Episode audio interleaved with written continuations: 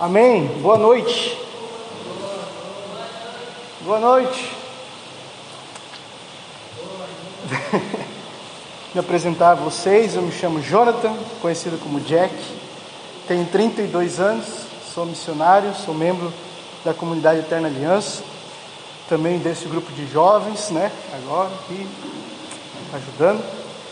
E hoje o Senhor, em cima da hora, decidiu que eu que ia pregar. Amém? Então, quero convidar você a abrir a sua Bíblia. Já pegou aí, irmão? Deixei do teu lado aí para tu pegar. Mateus capítulo 6, versículo 6. O tema dessa noite é intimidade com o Senhor. Mateus capítulo 6, versículo 6.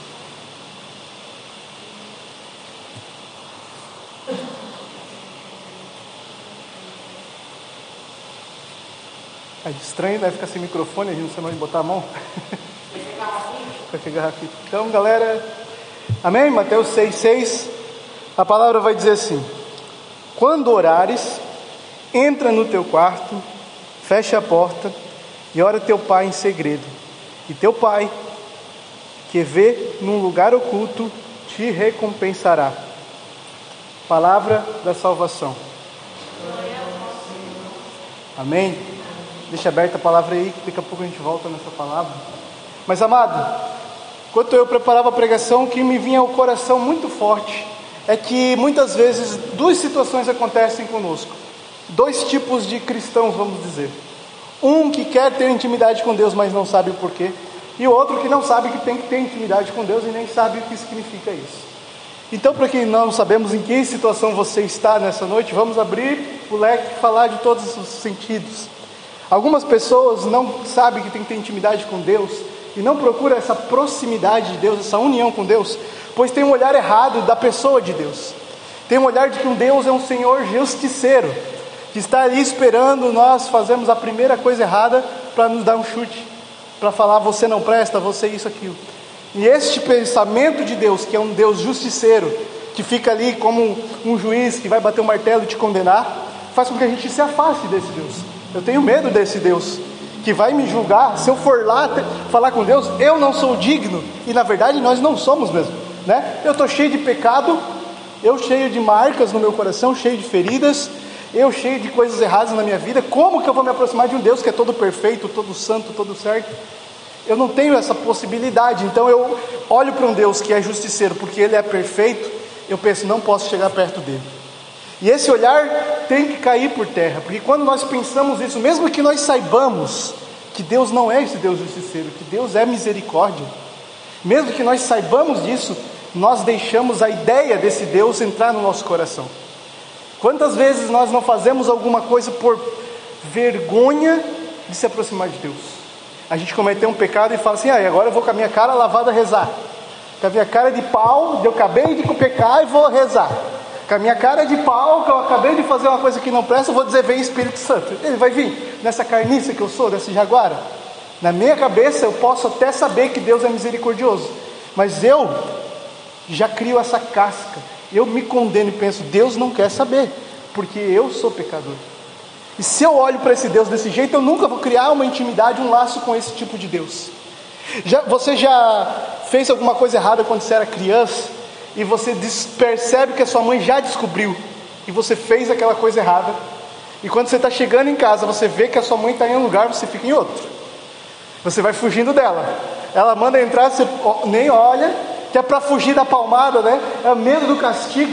E nós temos essa mesma forma de agir com Deus. Nós achamos que Deus vai ser igual. Que nós vamos voltar para perto dele e ele vai, ei, quem foi que fez isso aqui? E vai dar-lhe um tabefe, um castigo. Amém? Esse é o nosso olhar que muitas vezes temos de Deus, mesmo nós que temos caminhada, mesmo nós que já ouvimos falar que Deus é amor, que Deus é misericórdia. Mas Deus não é esse pai que espera o filho para dar uma surra, para perguntar para o que, que foi esse negócio aqui. É claro que ele não quer que você fique fazendo coisas erradas, mas é por isso que ele quer você perto dele. Quanto mais perto dele, menos coisas erradas você vai fazer. Quanto mais longe, mais coisas erradas a gente vai fazer. Então é por isso que Deus quer viver essa intimidade conosco. Ele que quer. Primeira, ponta, primeira coisa que nós temos que colocar no nosso coração. Não foi alguém que chegou e falou: Eu acho que é bom ter intimidade com Deus porque eu acho legal e eu acho que vou tentar. Não, é Deus que quis ter intimidade conosco. É Deus que quebrou todas as barreiras que tinha entre Ele e a humanidade. É Deus que quis ser todo misericordioso para conosco. Ele podia ser esse justiceiro porque Ele é perfeito. Ele poderia dizer: Olha, eu nunca errei, você erra. Ele poderia, mas não é essa a escolha de Deus. Ele que rompeu e Ele mesmo quis pagar os nossos erros e os nossos pecados para que nós não tenhamos mais nada que nos impeça de chegar perto dele. Escolha dele, entende? Nós não podemos acessar Deus porque somos pecadores de fato, mas Deus escolheu nos acessar. Ele próprio pensou: você não chega até mim, porque você é muito pecador, o seu pecado não deixa você chegar. Mas eu, como eu te amo, eu vou chegar perto de você. Eu vou chegar perto. Quanto mais você tenta chegar perto de mim, mais eu faço de tudo para que você chegue ainda mais perto. Esse é o Deus que você tem que deixar cair no seu coração. Ele faz mais para que você chegue perto dele do que você faz para que chegue. Ele faz mais, ele abre caminhos, ele convida você, ele faz pessoas preparar um grupo de oração para você chegar mais perto dele. Ele faz todas as coisas para você estar perto dele. Ele vai tentar convencer o teu coração de que ele quer que você perto dele. Todas as formas. E por isso, nós não podemos olhar para esse Deus, que é um Deus justiceiro, um Deus que se afasta. Nós temos para olhar para esse Deus que é Emanuel, é um Deus conosco, é um Deus em nós, é um Deus que está dentro de nós, não longe, não distante, mas é um Deus que quer ficar perto. E ele quer ter um relacionamento comigo e com você, uma relação de amor e união. Só que essa relação é totalmente diferente de todas as relações humanas que nós podemos entender. Por isso que muitas vezes nós não conseguimos viver essa experiência de fato com Deus profunda. Porque Deus vive de uma forma conosco, um relacionamento com os seus que procuram a Ele, de uma forma diferente do que nós vivemos um relacionamento com outras pessoas. Porque o Emílio mora na, mesma casa que eu, mas ele passa o dia trabalhando, eu não vejo ele. Eu não nasci o Emílio foi conhecer ele depois de 30 anos. Deus estava comigo no dia que eu conheci ele. No dia que eu nasci, no dia que ele soprou, ele já estava comigo. Deus estava comigo no dia que eu não lembrava que ele existia. Ele estava lá comigo. Deus estava comigo no dia que eu mandava ele embora da minha vida. Ele estava lá comigo. Deus estava comigo no dia que eu ofendi o coração dele. Ele estava lá comigo. Deus estará comigo até o último dia é um relacionamento diferente dos outros. Você querendo ou não, Deus vai estar ali. Agora, a parte dele ele está fazendo, ele está fazendo de tudo. Agora vai de nós querermos estar com ele, porque ele está aqui, está o tempo todo, tempo todo, sondando, ouvindo e cuidando de nós. Façamos agora a nossa parte. Ele é um relacionamento diferente do outro, onde é um lado que precisa ser transformado pois o outro lado não tem o que ser mudado. O outro lado é perfeito. Né? Um relacionamento humano a gente precisa vai se adaptando. Ah, um vai cedendo, o outro faz também, porque tem a gente é imperfeito. Um relacionamento com Deus não. Só nós temos que ceder em alguma coisa. Deus só cede em uma coisa. Ele nos perdoa os nossos pecados. É a única coisa. Ele nos perdoa os nossos pecados. Nós temos que ceder, porque nós temos que renunciar a carne, nós temos que renunciar a nossa vontade, nós temos que ir renunciando, fazendo renúncias para chegar mais perto dele, porque nós queremos estar perto dele. E aí que está a pergunta, parte 2, né? Será que nós queremos estar perto dele? Nós entendemos a importância de ser íntimo de Deus? Nós mesmos que já decidimos por uma vida missionária, nós entendemos a importância da intimidade com Deus, ou a gente faz o que faz por preceito, por obrigação, porque a gente sabe que se não fizer é pecado, que se não fizer vão julgar a gente, né? O que, que vão falar de mim se eu não fizer tal coisa? O que, que vão falar de mim se eu cair no pecado? Muitas vezes a gente não cai no pecado, né? o que, que vão falar de mim? O que, que vão falar de um missionário? Que, vão falar de um pregador que cai no pecado? Muitas vezes a gente não cai no pecado, a gente não cai no pecado por causa que a gente pensa no que as pessoas vão falar. Ou por causa do nosso orgulho próprio. que a gente vai ficar ferido. Eu tentei, mas eu sou ruim. A gente vai ficar ferido no nosso orgulho de ser bom. E a gente esquece do princípio de por que, que a gente não peca. A gente não peca porque o amor que nos ama, eu machuco ele quando eu peco. Eu fujo dele quando eu peco. Eu o ofendo quando eu peco. E eu não vou pecar, porque pecar é ofender Deus, é ofender o amor, é fazer com que o sacrifício de Cristo seja banalizado não sirva na minha vida, entende? Tipo, Jesus veio, encarnou, morreu na cruz e ele pagou o nosso preço, o preço do nosso pecado. E aí eu escolho o pecado que ele pagou o preço. Eu digo assim: Jesus, beleza, obrigado por morrer na cruz por mim, mas não quero.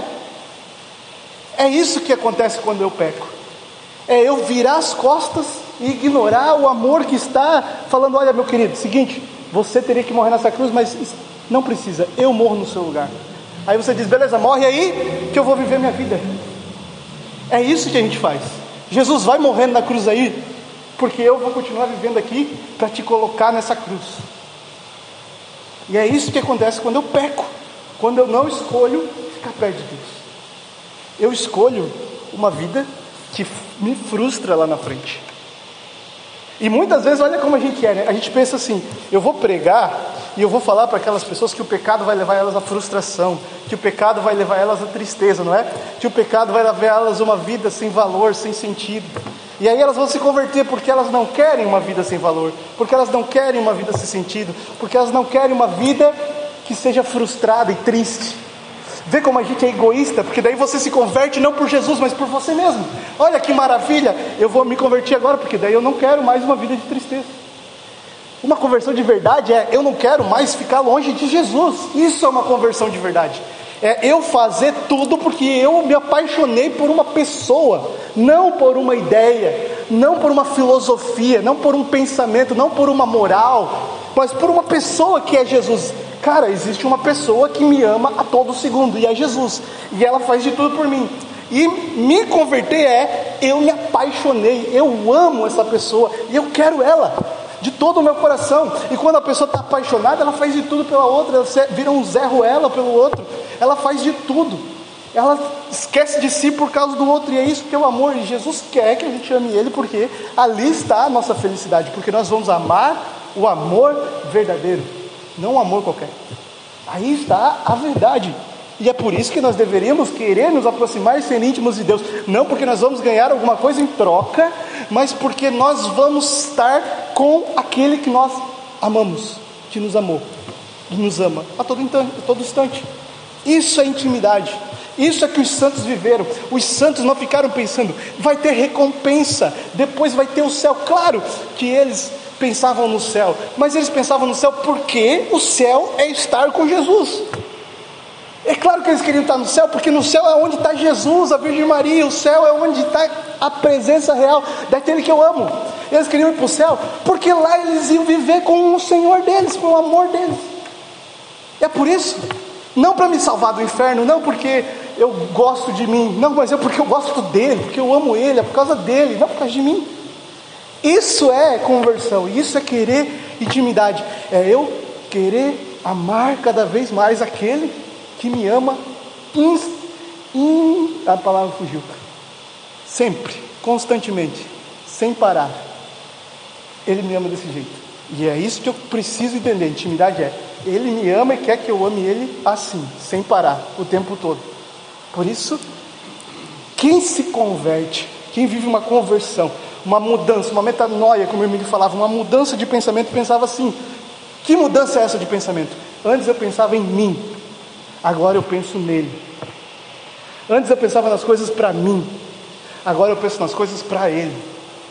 Antes eu sonhava comigo, meus sonhos, agora eu sonho os sonhos dele. E graças a que ele é tão bom, os sonhos dele me incluem. A felicidade dele é a minha felicidade. O céu é ele e eu vou estar lá com ele. Olha que beleza, que bonito que é. E nós, jaguaras que somos, pensamos mais em nós durante o dia a dia, queremos ali alimentar os nossos prazeres, alimentar a nossa carne, alimentar a nossa vontade, alimentar nossas ideias, os nossos pensamentos, e esquecemos que o amor está morrendo na cruz por mim agora, está dando a sua vida por mim agora, está se sacrificando por mim agora, está se derramando sobre mim agora. Você entende isso? Nós talvez não tenhamos a, a dimensão. O Senhor Jesus vai falar na palavra que existem mais coisas entre o céu e a terra do que a gente possa imaginar. Deus se derrama sobre a nossa vida, nós batizados ainda mais, o tempo inteiro. Pensa que é um Senhor que está aqui, pronto, meu filho, eu estou pronto. A hora que tu dizer vai, eu solto uma chuva de graça na tua vida. Tudo que tu precisa para ser santo, tudo que tu precisa para vir para perto de mim. Na hora que você dizer sim, eu te quero, é Deus ele está o tempo todo só esperando você dizer, você dizer sim, porque você tem a liberdade de dizer sim ou não. Você tem a liberdade de escolher estar perto ou estar longe dele. A escolha é sua. E a escolha sua não, não é só palavras. As palavras elas têm que se transformar em atitudes, em decisões, e as decisões em uma mudança de pensamento. O Evangelho não pode ser só palavras, porque senão a gente vai estar jogando pérolas aos porcos. Não, o Evangelho não pode ser só palavras. Que a gente fala aqui. Tem uma cena do The Chosen que o, o apóstolo Mateus está escrevendo as palavras que Jesus vai falar na, na montanha, né? E aí ele pergunta, Senhor, mas está meio estranho, está muito duro, o Senhor está falando coisas revolucionárias. E Jesus fala assim, você acha que eu ia vir aqui e falar, continue fazendo tudo que vocês estão fazendo, está dando super certo. O Evangelho ele tem que nos confrontar. Se ele não nos confronta, quer dizer, duas coisas. A primeira, não é o Evangelho, ou a segunda, nós já estamos andando segundo o Evangelho. Ele tem que vir para falar para a gente mudar aquilo que estamos fazendo. Porque senão não precisava pregar a palavra. Eu não precisava falar nada. Segue a tua vida, segue o baile. Jesus mandou ir de todo mundo, fazer, fazer discípulos em todas as nações. Batizar em nome do Pai, do Filho e do Espírito Santo. E nós somos esses discípulos batizados para que entendamos que Ele quer estar conosco. Muitos de nós têm um relacionamento com Deus, um relacionamento de eu sei quem é, eu sei as ideias e eu acho ele da hora. É tipo a gente ter um, ser fã de alguém. Eu sou fã daquela banda, eu acho eles da hora, eu gosto das músicas deles, eu tenho todas as músicas, eu escuto todas as músicas. Quando ele vieram no show, eu fui no show, achei top. Uh, dancei, cantei tudo de cor, porque eu sei de cor, eu conheço, eu sei o que, que faz, porque eu acompanho as fofocas da vida deles. Agora, você conhece ele? Não conhece. Né? Você vai lá no show do Coldplay, que fez show aí, né? Em tudo quanto é lugar. Uh, Coldplay canta as músicas, levanta a pulseirinha que pisca. Da hora, Coldplay. Você sabe o nome dele, sabe o nome da família dele. Mas você conhece?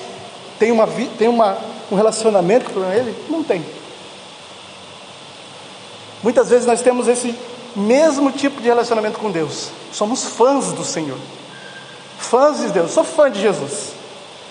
Sou do fã clube de Jesus. Gosto de Jesus, acho legal as ideias dele. Só que Jesus não quer que você seja fã dele.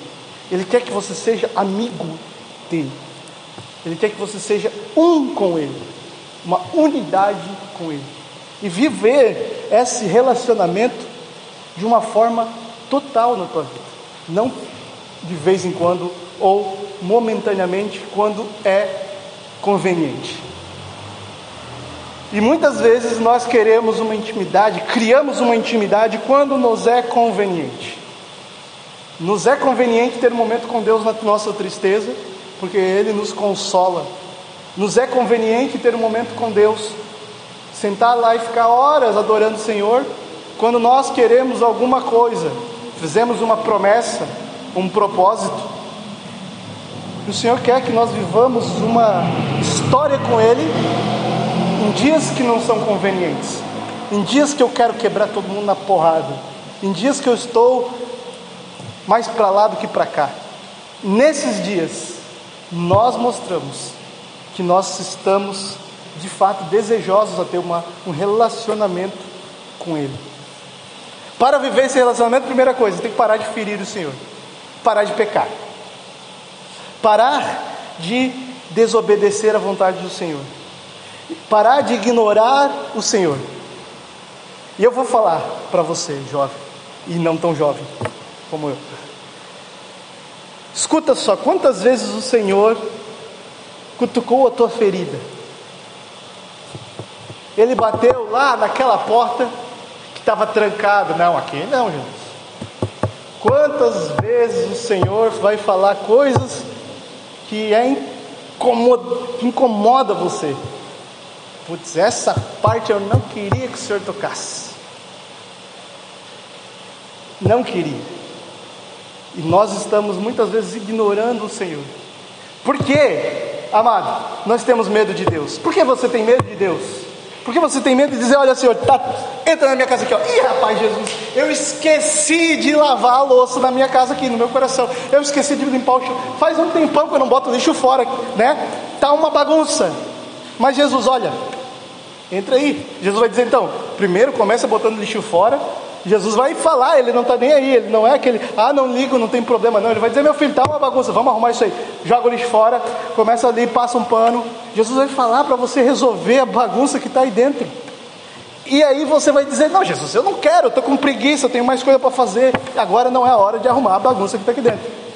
Mais uma vez você ignora o Senhor, perde a oportunidade de ser próximo dele e de viver uma intimidade com Deus.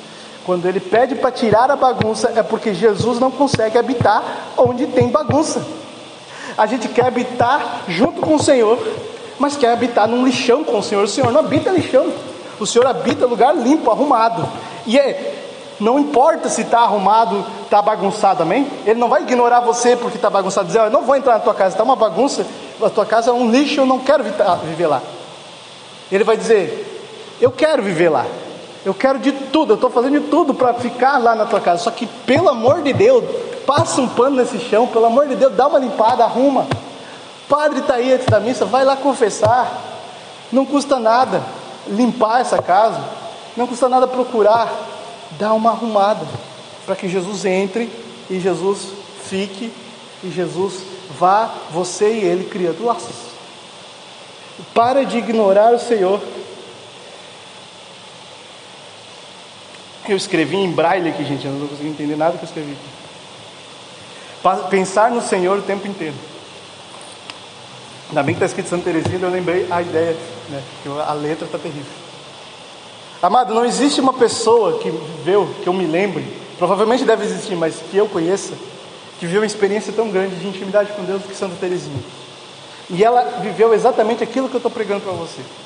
Santa Teresinha era apaixonada por Jesus. Ela falava: Eu posso aspirar à santidade, mesmo eu sendo pequena, mesmo eu sendo do jeito que eu sou, não tendo nada demais. Eu não vou ser, eu não vou ser, não vou ser um soldado na guerra que vai ser um herói de guerra. Eu não vou ser um sacerdote. Eu não vou ser um pregador que vai pregar para uma multidão. Eu vou ser só uma irmã que vou morar lá escondida dentro de um mosteiro. Mas mesmo assim eu posso ser uma grande santa. E ela dizia: Eu não vou ser só santa, vou ser uma grande santa. Por que, que eu vou ser uma grande santa? O que significa, na visão de Santa Teresinha, ser uma grande santa? Ser uma santa íntima, muito íntima de Jesus. E ela estava decidida a ser muito íntima de Jesus. E ela tomou essa decisão e fez de tudo para agradar Jesus. Tudo. Até que ela criou uma ideia que a igreja chama de infância espiritual ou seja, eu quero ser tanto de Jesus que nem uma criancinha. É, uma criancinha que fica perto do pai, uma criancinha que precisa do pai para atravessar a rua, uma criancinha que precisa do pai para perguntar, pai, eu posso ir em tal lugar? Porque a gente quer ser adulto, a gente quer fazer as coisas por nós próprios. Santa Teresinha queria ser criancinha. Tudo que eu precisar, eu vou recorrer ao meu pai. Como uma criança, eu preciso estar grudado nele apaixonada por Jesus, apaixonada por Jesus, a ponto de não pensar mais nela em momento nenhum, só pensar em agradar Jesus. E ela pensava coisas absurdas, coisas que nós vamos levar ao pé da letra, não faz sentido, mas para que a gente possa entender o quanto ela amava Jesus. Por exemplo, um dia Santa Teresinha falou assim: Eu quero muito ir para o céu, porque eu preciso ir para o céu ver Jesus. Eu quero ir para o céu muito, porque no céu está Jesus. E se eu chegar no céu e a minha expectativa de céu com Jesus é tão grande, mas se eu chegar no céu e não for tudo aquilo, eu vou pelo menos fingir que é, só para não desapontar Jesus. Olha as ideias dela. Não tem como no céu você desapontar Jesus. Você já está no céu. Para você chegar lá, você já amou Jesus com todo o seu coração, com toda a sua alma, com todo o seu entendimento. Você chegou lá, você se encontrou com Jesus na glória. Não é Jesus assim, que nem a gente vê ali uma imagenzinha, é Jesus na glória. Quando ela vai chegar no céu, de jeito nenhum ela vai se decepcionar com o céu. O céu é muito mais do que os olhos puderam ver, do que a mente pode imaginar. Santa Teresinha, ela tinha esse pensamento ingênuo, mas cheio de amor. Eu não quero desapontar Jesus. Olha só. Ela pensou um dia assim: no céu todo mundo louva a Deus. No purgatório está todo mundo querendo ir para o céu e reza que nem condenado, porque de fato está condenado a rezar até ir para o céu, né? Na terra, quando a gente quer, a gente reza, a gente faz penitência, a gente paga preço. E ela pensou: lá no inferno ninguém louva a Deus. Porque foram para o inferno? Porque não amava a Deus? No inferno ninguém pensa em Deus. Todo mundo no inferno está amargurado porque foi para o inferno. Ninguém no inferno pensa em Deus. Ama a Deus, louva a Deus. E ela falou assim: Jesus, se preciso for, deixa eu ficar um dia lá no inferno. Olha que absurdo. Só para ter alguém que te louvou no inferno. E Jesus falou: Minha querida Santa Teresinha, se não tivesse um céu, eu fazia um só para você. Está entendendo o tamanho da intimidade com Deus? De pensar em Deus antes de, de pensar em si próprio. Ela não pensava mais nela. Ela só queria saber de amar a Deus. Isso é um nível altíssimo de intimidade, de proximidade, de união. Ser santo significa estar unido a Deus. Estar tão unido a Deus que só existe um lugar para ir para o céu com Deus. Se a gente quer isso, a gente precisa buscar essa intimidade, essa união com o Senhor. Precisamos reparar as suas dores, fazer as nossas penitências e pensar: o Senhor sofreu tanto. Quem sou eu para não querer sofrer também? Se Deus sofreu, por que eu acharei que eu não vou sofrer também? E quando vier o sofrimento, eu entregar para aliviar o coração de Jesus que sofreu tanto por mim. Essa intimidade que nós precisamos buscar viver também na leitura da palavra, pois assim, se eu quero ter intimidade com Deus, eu tenho que ouvir, Senhor.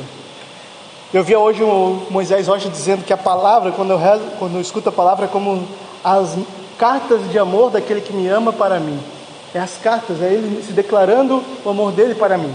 Quando eu rezo o terço, é a minha intimidade com a mãe daquele que eu amo. Eu querer me aproximar da mãe que eu amo. E muitas vezes a gente entende errado a devoção à Virgem Maria, porque nós entendemos que nós estamos deixando Jesus de lado, é isso que os outros falam, né? Para focar na Virgem Maria. Mas é bem pelo contrário. É, eu amo tanto a Jesus que eu quero chegar perto de Jesus. E quem está mais perto que Jesus?